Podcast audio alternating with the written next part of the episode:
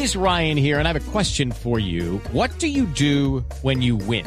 Like, are you a fist pumper? A woohooer, a hand clapper, a high fiver. I kind of like the high five, but if you want to hone in on those winning moves, check out Chumba Casino. At ChumbaCasino.com, choose from hundreds of social casino style games for your chance to redeem serious cash prizes. There are new game releases weekly, plus free daily bonuses. So don't wait. Start having the most fun ever at ChumbaCasino.com. No purchase necessary. BGW. Void were prohibited by law. See terms and conditions. 18 plus. Se está cumpliendo esta etapa final del campamento humanitario de venezolanos que está ubicado en la zona negativa en Bogotá. Y está comenzando ese desalojo, ese final de ese campamento en este momento. Luis Fernando Acosta. Néstor, eh, buenos días. Sí, señor, estamos eh, ubicados en el campamento humanitario de ciudadanos venezolanos. Ya se cumplió el primer PMU de este operativo. Hay 230 funcionarios apoyando este proceso de desmonte del campamento. Eh, y a esta hora justamente estamos con María Angélica Trujillo. Ella es la gerente para Venezuela del Distrito Capital. A esta hora se encuentra con nosotros.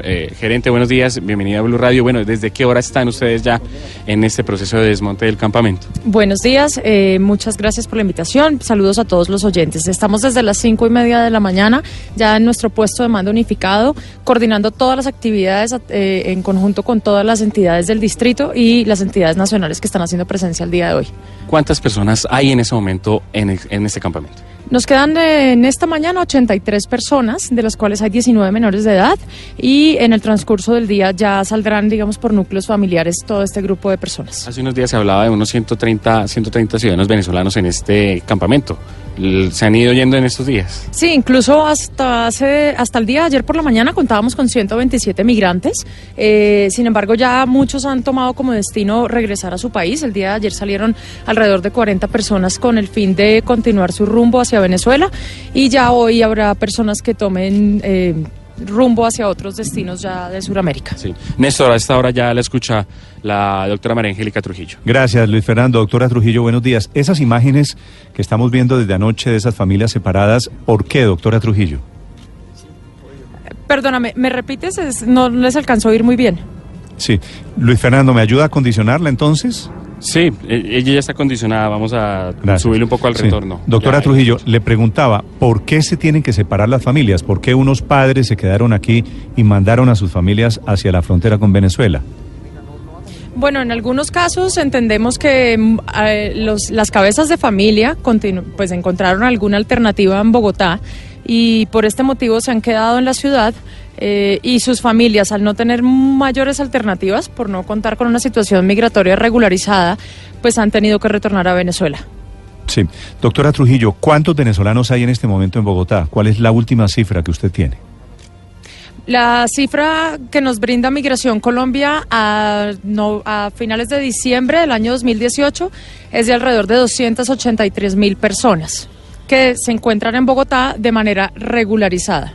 Obviamente contamos con un subregistro, pero pues nos es imposible conocer ya como la cifra total, teniendo en cuenta que hay muchas personas que han ingresado por pasos no permitidos y que han continuado su destino hasta la capital.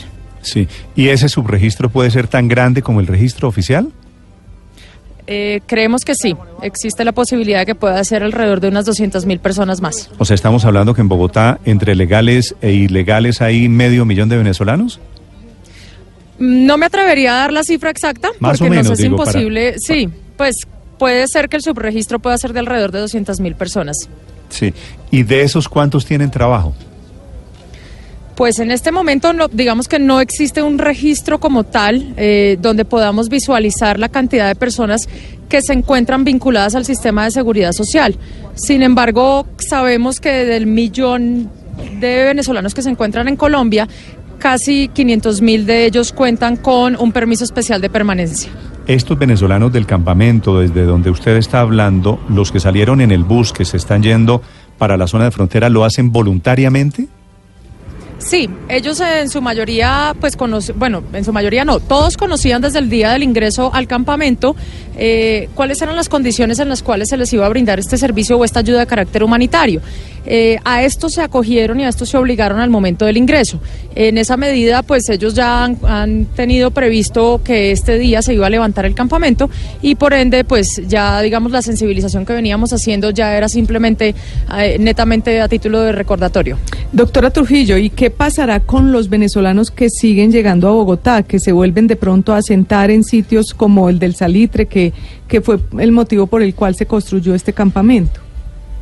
Bueno, este es un trabajo permanente. Aquí, digamos que en Colombia o en, ningún país teníamos eh, la preparación para, atender un fenómeno migratorio de estas magnitudes. Eh, es por eso es tan importante que nos articulemos todas las entidades, no solo distritales, sino nacionales, con el fin de ir dando alternativas o, tomando medidas que puedan, eh, en su mayoría, intentar regularizar la situación de estas personas para que puedan vincularse laboralmente o puedan estabilizarse en nuestro país. Sin embargo, pues a día a día pues, hay un trabajo permanente de las alcaldías locales en conjunto con la Policía Metropolitana a fin de evitar que se presenten más asentamientos ilegales en la capital. Doctora Trujillo, justamente sobre eso, ¿no temen ustedes que termine pasando, eh, digamos, por llamarlo así, el efecto Bronx, que en su momento hicieron el, desalojo allí en el centro de la ciudad y muchas de las personas, los habitantes de la calle, terminaron diseminadas por muchas partes de la ciudad? ¿No temen que pase lo mismo aquí, que los venezolanos que están allí en Engativá terminen en muchas otras localidades, en las calles de la ciudad? No, realmente nuestro acompañamiento ha sido permanente. Las personas que han estado en los últimos dos meses en este campamento han contado con toda la oferta del distrito y a día de hoy tenemos un centro integral de atención a migrantes que está funcionando de lunes a sábado, donde orientamos y referenciamos a la población venezolana a todos los servicios con los que cuenta la ciudad. Entonces, eso nos ha ayudado a que estas personas encuentren alternativas dentro de la ciudad o incluso para continuar su, eh, su trayecto hacia otros destinos, que hace que disminuya ese fenómeno.